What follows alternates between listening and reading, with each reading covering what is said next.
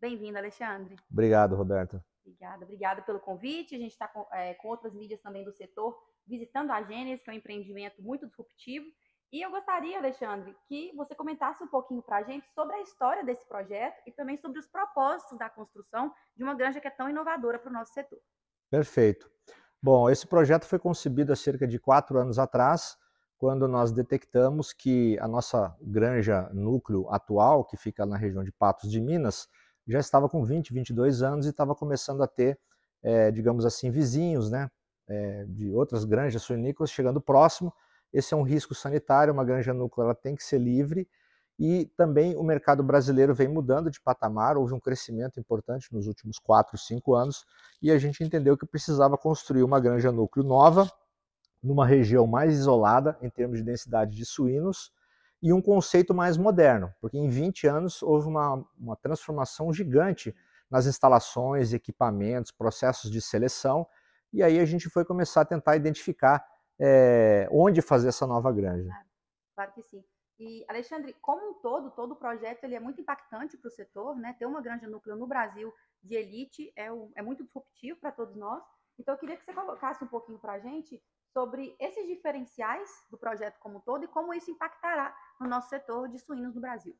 Perfeito. Quando a gente fala de uma granja núcleo ou uma granja elite, que a gente tem, tem falado mais aqui, você precisa necessariamente é, ter um nível genético mais elevado, porque você vai fazer o melhoramento de populações, de linhas genéticas, para fornecer animais para a cadeia de multiplicação comercial de um determinado país ou de determinada região mas você precisa também ter sanidade. A sanidade é importante. Sem uma boa sanidade, você não consegue expressar e medir as principais características que você deseja medir para a produção, porque o objetivo é, da suinocultura ou de um suinocultor é produzir o máximo de carne magra de qualidade por unidade de instalação. Né? É uma, é uma commodity. Então, a gente vai medir aqui, numa instalação como essa, as características que são de impacto econômico, que trazem a rentabilidade, como, por exemplo, número total de nascidos desmamados e conversão alimentar. Então, a, a gente olhou essa, essa premissa, o isolamento é muito importante, o nível sanitário. Então, essa, essa, essa instalação aqui, ela está numa região que não tem suínos, né? Estamos a pelo menos aí 200, 250 quilômetros de regiões produtoras de suínos, mas ao mesmo tempo ela está num estado que tem a certificação da OIE para livre de aftosa sem vacinação, que é importantíssimo para a nossa unidade. E também uma região que produz grãos. Boa infraestrutura logística, estamos aqui numa região que é divisa com o estado do, de São Paulo, o estado do Mato Grosso do Sul, que é um polo de crescimento da suinocultura brasileira também.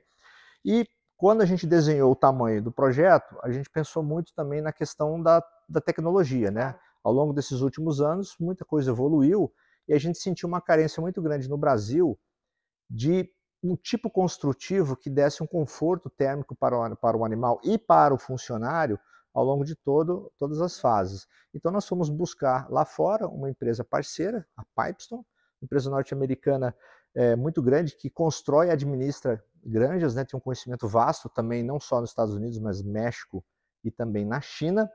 Eles toparam ser parceiros nossos nessa questão da, da, do desenho construtivo, nos deram essa consultoria, e a gente conseguiu fazer aqui uma granja que não deve absolutamente nada a uma unidade que está no Canadá ou está nos Estados Unidos.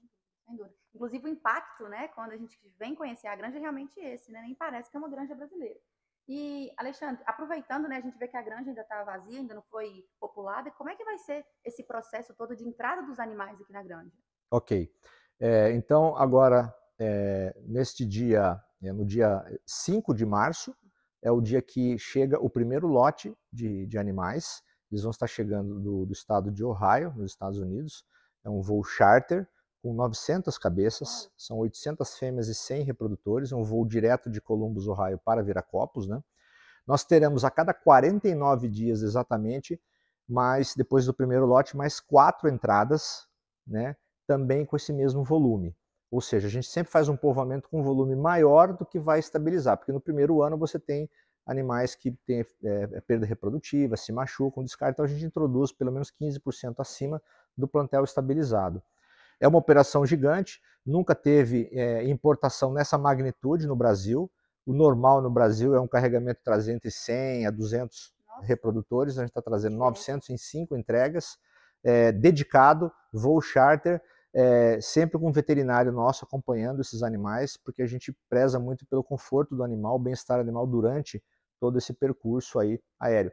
E aí os primeiros animais vão estar chegando aqui na, na Gênesis, lá pelo dia 5 a 10 de abril, após terem passado pela quarentena de Cananéia, que é uma instalação do Ministério da Agricultura, é uma instalação oficial, e lá em Cananéia é, esses animais vão ser é, monitorados, avaliados, testados para as doenças exóticas que não possuem no Brasil, para a gente ter uma segurança absoluta que estamos introduzindo animais que não tragam riscos para a nossa população. Perfeito. E, pessoal, é, é, nítido aqui né, que em todo o projeto da granja foi pensado medidas de biosseguridade das mais altas, questão do bem-estar animal como prioridade também, sustentabilidade. E assim, Alexandre, ao longo dessas cinco semanas de visitas, o que que os clientes, o que que os convidados mais ficaram impactados, porque realmente impacta a todos do setor, é realmente muito disruptivo para todos nós, mas o que você percebeu que chamou muita atenção dos visitantes ao longo dessas semanas? É, é, algum, algumas questões chamaram muita atenção dos nossos clientes que estiveram visitando aqui. É, a qualidade da, da instalação, que busca um conforto não apenas para o animal, mas também a facilidade de trabalho do operador. Né? Então, por exemplo, as nossas é, baias, é, os operadores vão poder circular entre elas é, sem precisar abrir portão, por, por uma faixa estreita que o animal não passa, mas consegue passar um ser humano de lado. Isso facilita muito. Nós estamos falando de uma instalação que, que você tem 5, 6 mil animais, você tem que inspecionar esses animais. Isso aí é, é, é algo relativamente simples, mas que traz uma, uma otimização de tempo é, gigante.